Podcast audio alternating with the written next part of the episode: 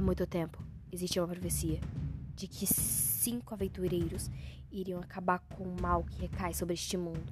Um seria um boneco, o outro um feiticeiro, um seria uma reencarnação, outro um demônio e o último seria um dragão.